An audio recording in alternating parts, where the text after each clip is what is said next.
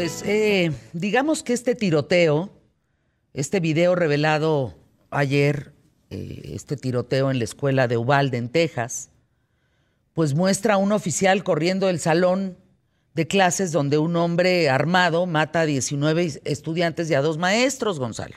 A ver, fíjate, Fernanda. Eh, el, día, el día de ayer eh, hubo dos medios de comunicación de Texas. Uno de ellos es, imagínate tú la revista Proceso, pero de Austin, que se llama Statesman.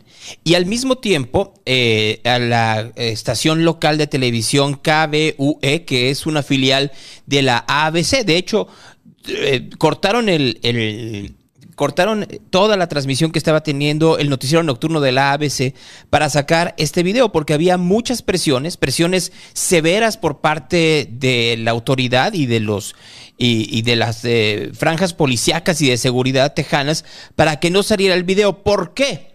Pues porque salen muy mal parados, Fernanda. A ver, vamos, vamos describiendo para la gente que no ha visto el video. De hecho, el video está altamente editado. Por lo pronto le quitaron todos los gritos de los niños porque el video es una y otra vez escuchar a los niños gritar. O sea, porque... pedir, y pedir llamado de emergencia. Llamaron frenéticamente al teléfono de emergencias para informar de múltiples disparos a las víctimas, de por favor ayúdenos. Los papás intentaron entrar a la escuela y no los permitieron. Ahora, imagina tú por un momento, es, a ver, porque los policías estaban adentro. O sea, los policías entraron a los tres minutos de la, de la primera balacera.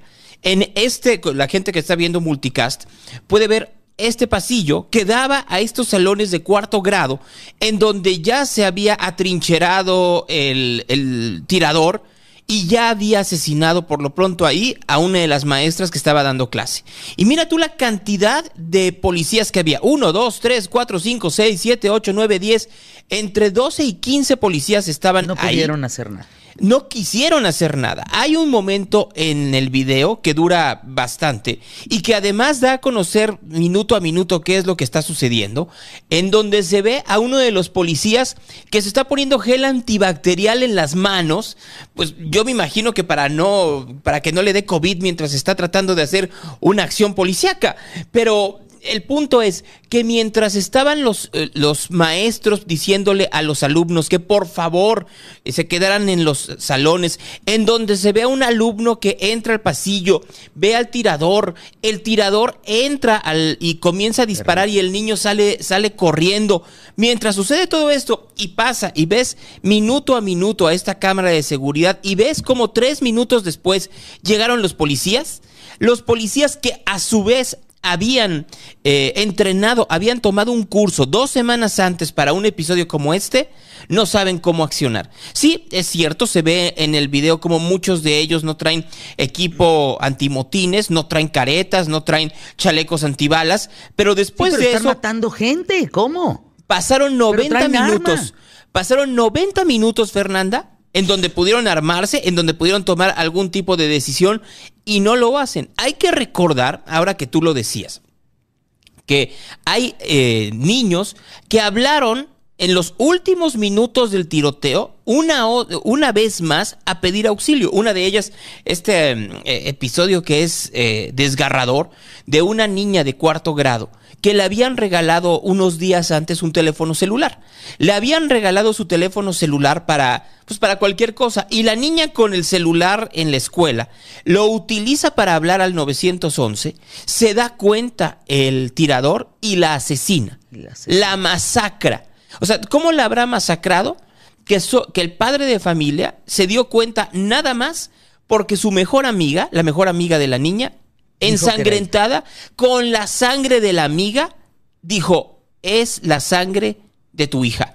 Imagínate nada más cómo fue esto. Por eso, el día de ayer hubo una enorme presión hacia los dos medios de comunicación que lo sacaron, porque pues las imágenes eh, efectivamente comenzaron a rodar a partir de las 5 de la tarde más o menos, y entonces ya para las cinco y media era un hervidero en distintas partes del mundo, pero al final de cuentas, lo importante de esto, eh, de lo que sucedió el día de ayer, es que la presión por parte del gobierno de Texas, la presión por parte del gobierno de Ubalde, la presión por parte de los cuerpos policíacos de Ubalde y de Texas fue brutal para estos dos medios. Para la estación de radio, como también para, eh, como también para el eh, medio que te digo que se llama Statesman. Y aún así, ambos dijeron, no, no podemos permitir que la gente no vea lo que está sucediendo en realidad.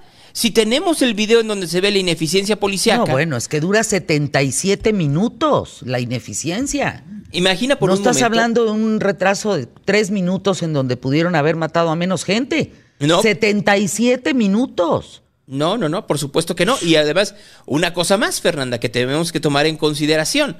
Eh, la manera en la cual Texas es uno de los estados que con mayor celeridad y con mayor eh, ímpetu está a favor de que no se dé ningún tipo de cambio en la legislación sobre pistolas y sobre armamento en los Estados Unidos.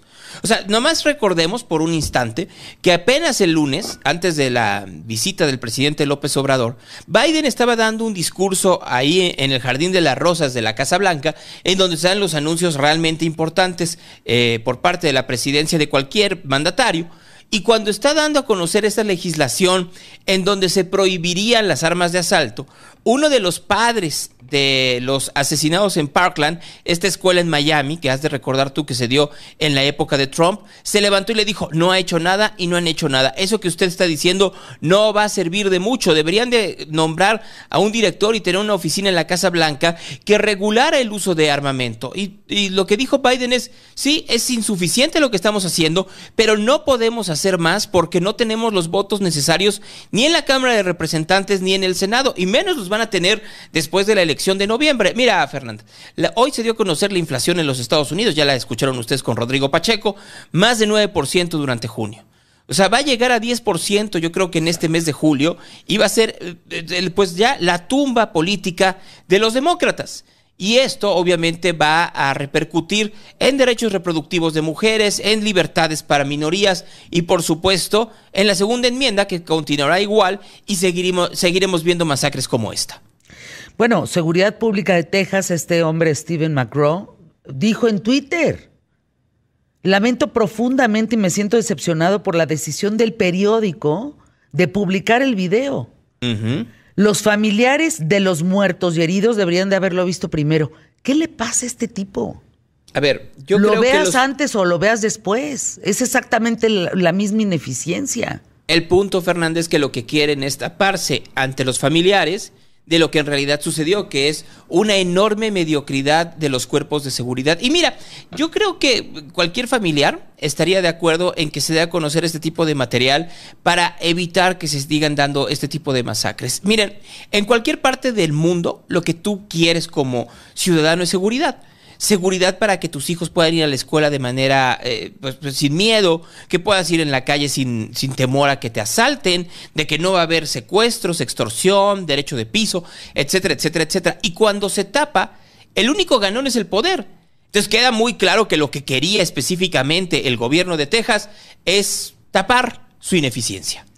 Pues ahí el tema, mi querido Gonzalo, te mando un abrazo, gracias por estar con nosotros aquí en ¿Qué tal, Fernanda? La nota del día, Gonzalo. Bueno, la reunión que está teniendo en estos momentos el presidente López Obrador con empresarios, tanto mexicanos como norteamericanos, allá en los Estados Unidos, reunión a la que fue él solo, el presidente Biden ya no lo acompañó porque inició una gira por Israel y el Medio Oriente. Veamos cuáles son los, eh, pues, los distintos resultados de la reunión. Bueno, pues ahí el tema, Gonzalo. Te mando un abrazo. Gracias por estar con nosotros aquí en ¿Qué tal, Fernanda? Las imágenes que circularon ayer de la postura física del presidente Andrés Manuel López Obrador dejó mucho que desear, ¿eh?